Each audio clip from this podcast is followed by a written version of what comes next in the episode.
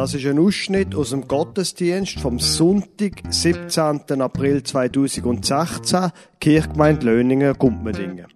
Sie hören die Lesung, Johannes 15, 1 bis 8, Vortrag von Daniela Felber und Predigt über 1. Johannes 5, 1 bis 4 vom Pfarrer Lukas Huber.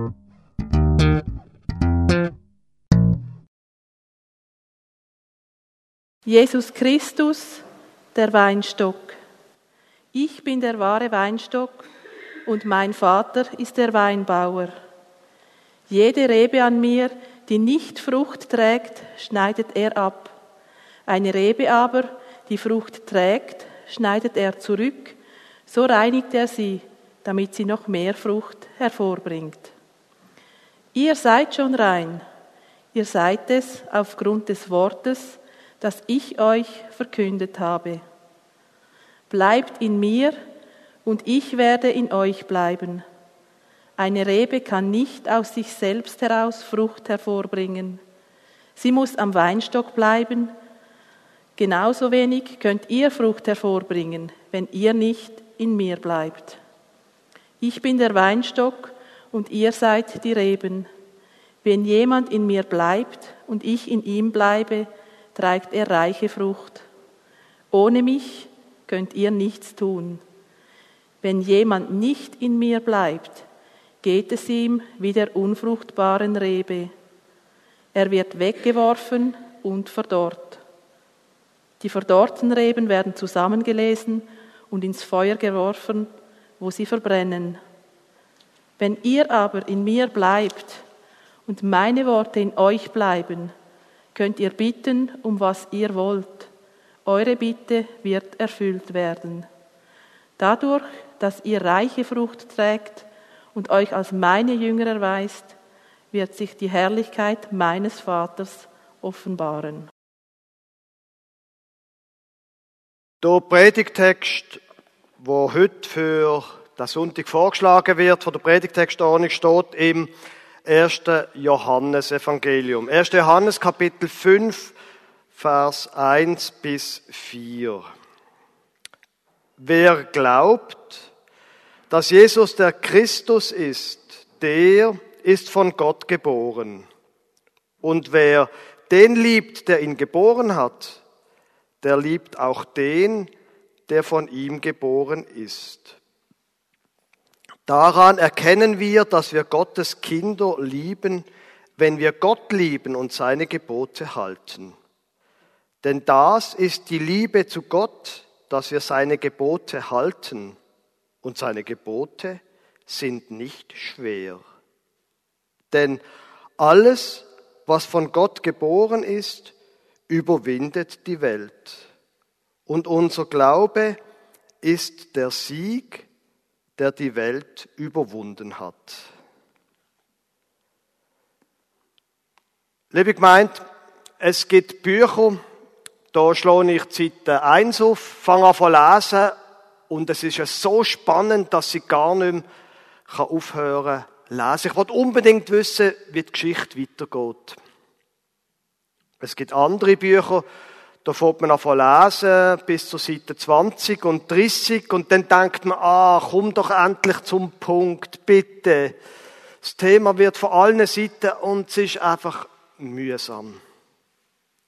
Ein bisschen so geht's mir, wenn ich den ersten Johannesbrief überhaupt, die Text vom Johannes lese. Aus Evangelium vom Johannes, wo wir vorher einen sehr prägnanten Ausschnitt gehört haben, die sind so kreisend und manchmal denke ich, mach doch einmal einen Punkt und sag, was du willst. Wie auch immer. Der Brief, wo wir einen Ausschnitt davon gehört haben vorher, der hat eine Geschichte, vor allem eine Vorgeschichte. Und es ist gut, wenn man die, wenigstens einen Ausschnitt kennt, damit man versteht, was der Johannes sagen will. Also, was ist da passiert? Es hat damals zur Zeit von Johannes Menschen gegeben, Christenmenschen, die gesagt haben, das mit dem Jesus, der Jesus, das ist nicht der Sohn von Gott gesehen, sondern ist einfach ein großartiger Mensch gewesen. Er hat durch sein Leben ein besonderes Vorbild gegeben und darum hat er einen speziellen Titel bekommen von Gott, Christus. Aber Gott hat keinen Sohn, haben die Leute gesagt. Und Leiden und Sterben, das kann Gott, auch kein Sohn von Gott, schon gar nicht. Gott ist ein Geistwesen. Und da Mensch, wo am Kreuz gehangen ist, das ist vielleicht auch Jesus gewesen, aber sicher nicht der Sohn von Gott. Jetzt muss man wissen, jede Theorie hat auch praktische Folgen. Aus einem Bekenntnis wird immer auch eine Ethik. Der Glaube, den ich jetzt gerade geschildert habe, der hat Folgen gehabt. Er hat die ganze Lieblichkeit von Gott weggenommen. Also quasi das Alltägliche, das, was man anlängen und praktisch umsetzen. Die Umsetzung vom Glauben haben die Menschen, man hat die Lehre Doketismus genannt, die praktische Umsetzung ist wie eine Art unwichtig geworden. Die Lehre, der Doketismus, dass eben das alles so ein bisschen vergeistigt ist, aber nicht so wirklich mit unserem Alltag zu tun hat, dass wir immer wie eine Art im Hinterkopf haben, wenn wir uns dem Text nähern. So. Jetzt ist meine Einleitung ähnlich umständlich gewesen, wie das, was ich vorher erzählt habe, über den Johannesbrief. Die Predigt hat drei Punkte. Die drei Punkte, wir gehen einfach im Text entlang, der christliche Glaube ist in der Liebe von Gott begründet. Punkt eins. Der christliche Glaube muss man dann leben in der Liebe zum Nächsten und der christliche Glaube ist ein Kampf. Also, Punkt eins. Christliche Glaube ist in der Liebe zu Gott begründet. Wie das Verhältnis ist von Gott und Liebe und so, da sind Bibliotheken von der theologischen Literatur voll davon. Da hat man sich schon viel Gedanken gemacht über die reine Lehre vom christlichen Glauben, über Gott und Jesus. Das ist eine große Sache. Wenn Glaube aber nicht das richtige Denken über Gott ist, wenn die Diskussion manchmal fruchtlos ist, wie soll man denn sonst vom Glauben reden? Ich selber meine, das mit dem Glauben, das ist ganz einfach. Da muss man nicht Theologie studiert haben. Glaube ist eine persönliche, lebendige Beziehung zwischen Gott und Mensch. Ganz einfach, ganz banal. Nicht das Denken über die Liebe macht Beziehung zwischen zwei Menschen lebendig, sondern eben die Liebe. Hm. Die gegenseitige Annahme vom anderen. Lebendige Beziehungen sind einfach durch Liebe geprägt. Nicht das Wissen, nicht das Nachdenken ist die Würze der Beziehung, sondern das, dass man der andere einfach lieb hat. Das macht eine Beziehung lebendig. Zum Glauben an Gott finde ich, wenn ich der Liebe von ihm traue, wenn ich ihm glaube und wenn ich glaube, dass er an mich glaubt.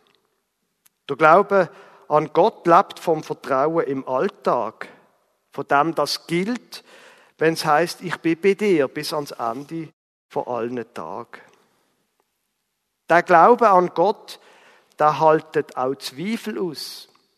Genauso wie eine Ehe auch immer noch eine Ehe ist, wenn einem mal ein bisschen Zweifel überkommt an der eigenen Liebe und an der Liebe vom Partner. Und das passiert einfach im Leben. Der Glaube an Gott, der haltet auch die Zweifel aus, ob ich mich vielleicht giert habe, wo ich alles auf die Karte gesetzt habe. Der Glaube, der bleibt auch bei Fehlern lebendig, so wie auch eine Liebe in einer Ehe oder so, trotz Fehler, kann weiter existieren. Der Glaube, die Liebe zu Gott, wird in unserem Predigtext ganz einfach definiert. Wer glaubt, dass Jesus der Christus ist, das ist der, wo glaubt eben. Der Jesus, der ist nicht einfach nur ein Vorbild in dem, was er gesagt hat, in dem, was er gemacht hat. Das ist nicht einfach irgendwie ein geschichtloses, blutloses Geistwesen. Es ist der, der von Gott geschickt worden ist, damit wir ein Bild von ihm haben. Damit wir wissen, wie die Liebe von Gott zu uns aussieht. Und damit wir auch einen Anhaltspunkt haben für das, wie wir sollen Gott lieben. Der Jesus, das ist nicht ein Prinzip. Das ist der Mensch gewordene Gott, wo einem ein Freund sein kann, ein Begleiter, einer, wo man zu ihm reden kann, mit man manchmal vielleicht streiten, ein, wo man sich mit ihm austauschen kann. Punkt zwei. Der christliche Glaube wird in der Liebe zum Mensch konkret gelebt. Unser Predigtext steht im fünften Kapitel. Direkt vor dem Abschnitt heißt es im Kapitel 4, Vers 21, dies Gebot haben wir von ihm, dass wer Gott liebt, auch seinen Bruder oder seine Schwester Liebe. Und in unserem Text direkt heißt es, daran erkennen wir, dass wir Gottes Kinder lieben, wenn wir Gott lieben und seine Gebote halten. Und seine Gebote sind nicht schwer. Im Johannes ist sehr wichtig, dass der Glaube konkret wird, dass er ein Gesicht bekommt, dass er nicht irgendwie um ungefähr im Geistigen bleibt. Und dabei wird in seinen Formulierungen sehr deutlich, dass die Liebe zu Gott und die Liebe zu meinem Nächsten, dass das eigentlich das Gleiche ist. Vielleicht zwei Seiten von einer Medaille, aber eben doch eine Medaille, eine Münze. Man kann es nicht voneinander trennen. Im Vers 20 vom vierten Kapitel, nochmal ein Vers zurück von dem, was ich vorher gerade gesagt habe, schreibt er, wenn jemand spricht, ich liebe Gott und hasst doch seinen Bruder, der ist ein Lügner. Denn wer seinen Bruder nicht liebt, oder seine Schwester natürlich, Wer seinen Bruder nicht liebt, den er sieht, wie kann er Gott lieben, den er nicht sieht?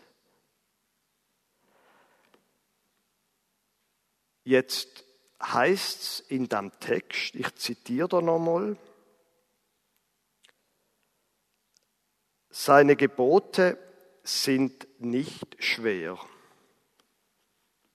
Und was würde sie jetzt sagen? Ganz mal keine laute Antwort. Was würde sie jetzt sagen, wenn ich würde sagen, stimmt das mit der Liebe, dass es nicht schwer ist?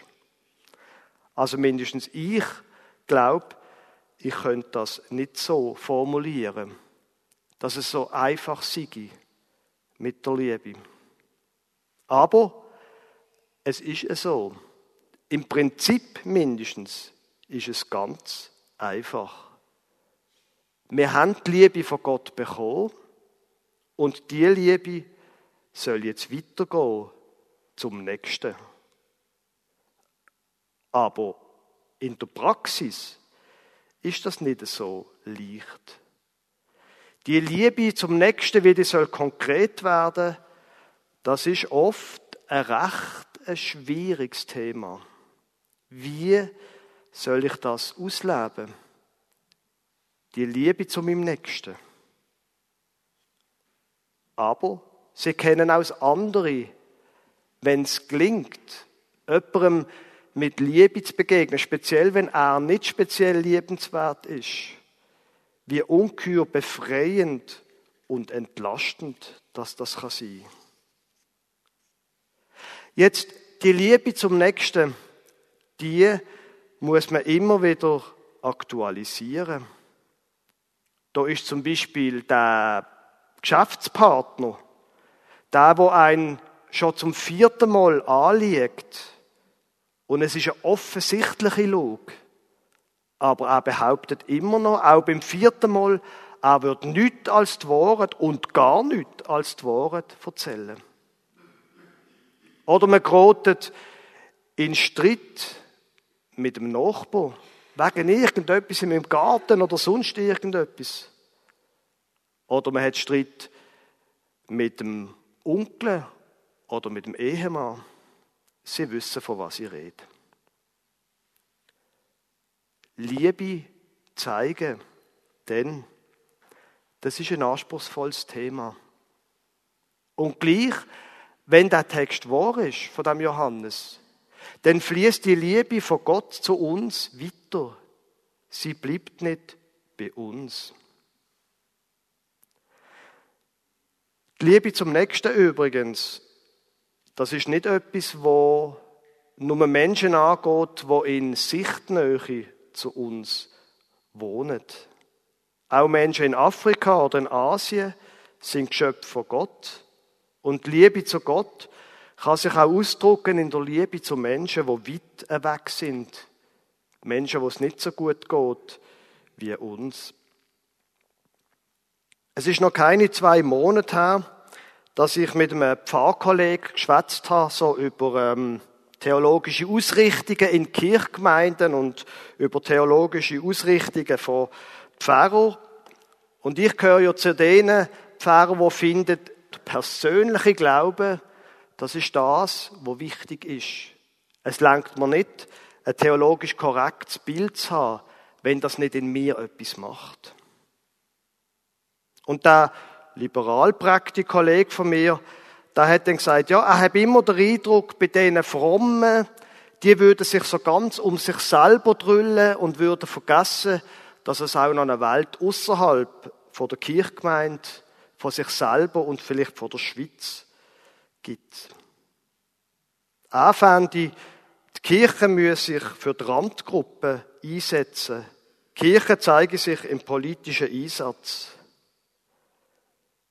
Und im Moment habe ich gar nicht recht gewusst, was sagen, weil so logisch ist das, was er sagt. Aber dann habe ich nochmal über meine eigene Kirchgemeinde müssen nachdenken und über die Leute, die ich kenne.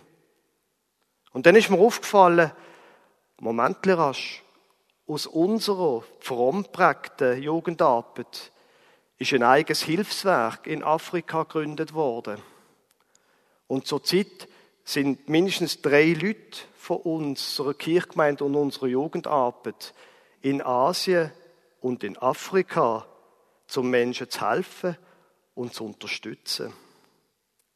Jetzt, die Pointe ist nicht, dass sich Kirchgemeinden sollen vergleichen und in einen Schönheitswettbewerb gegeneinander antreten.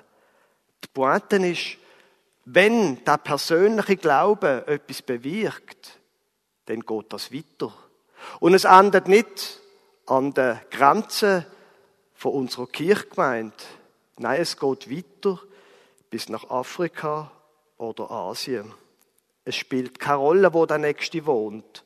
Er ist und bleibt Nächste, wo wir ihn sollen lieben. Jetzt der dritte Punkt. Christlicher Glaube ist ein Kampf. Wir lesen in Vers 4, unser Glaube ist der Sieg, der die Welt überwunden hat. Ein schöner Spruch. Unser Glaube ist der Sieg, wo die Welt überwunden hat. Aber hinten am Sieg, da ist ein Kampf gestanden. Oft ist es eine mühsame Arbeit. Oft ist es mühsam und es sieht vergeblich aus.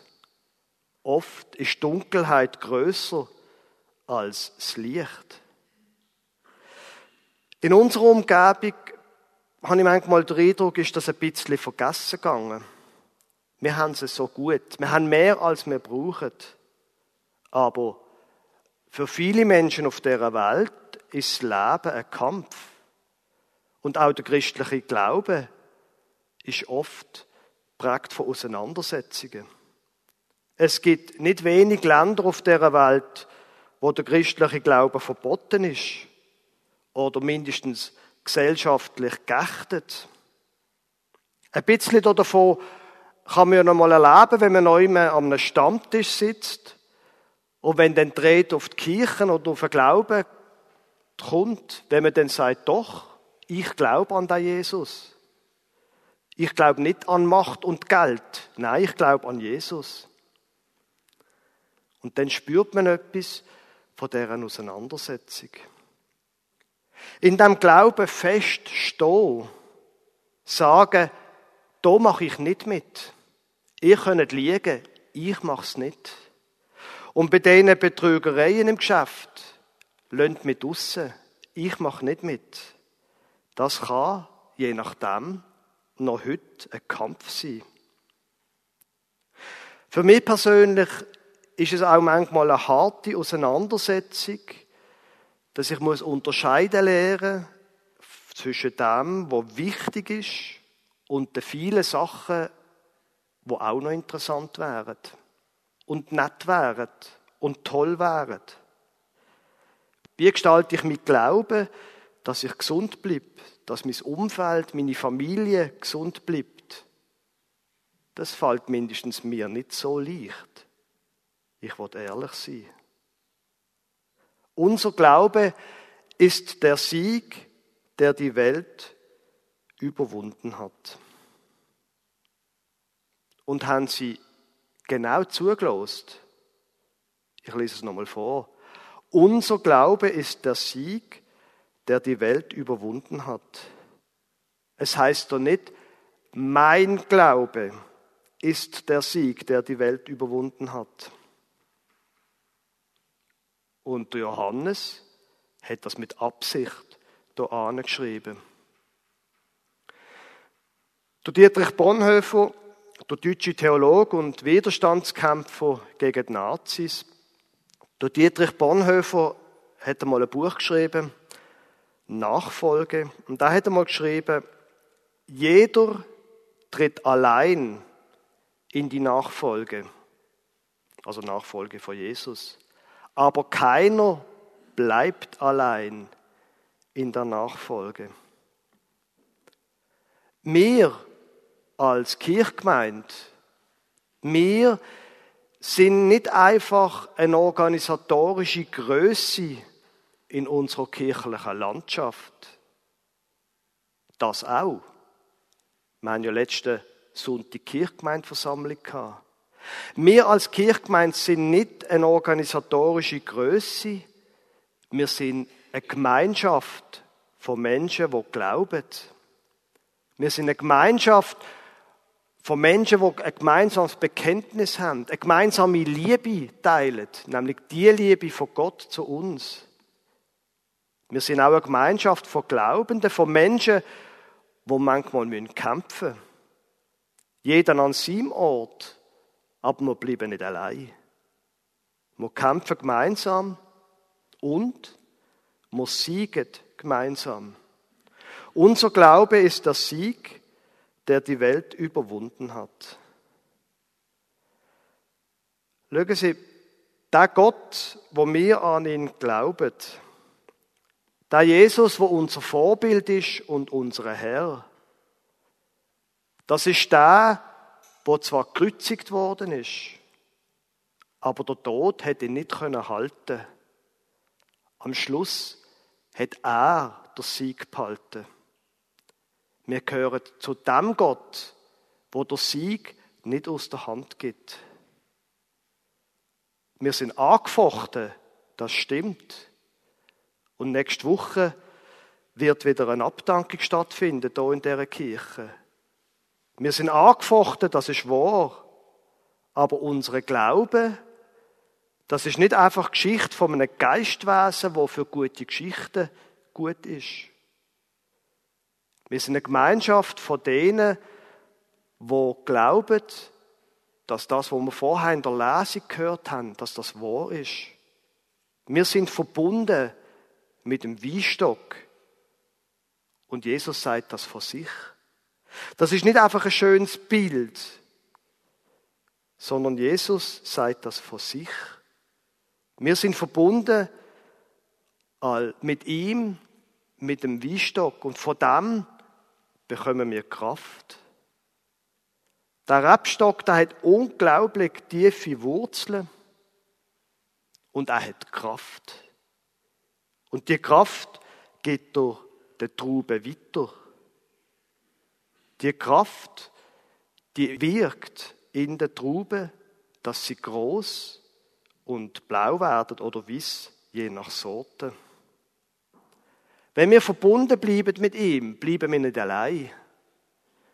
Und wenn wir verbunden bleiben mit ihm, dann gehören wir zu dem her, wo am Schluss sagt, unser Glaube, das ist der Sieg, wo die Welt überwunden hat. Amen.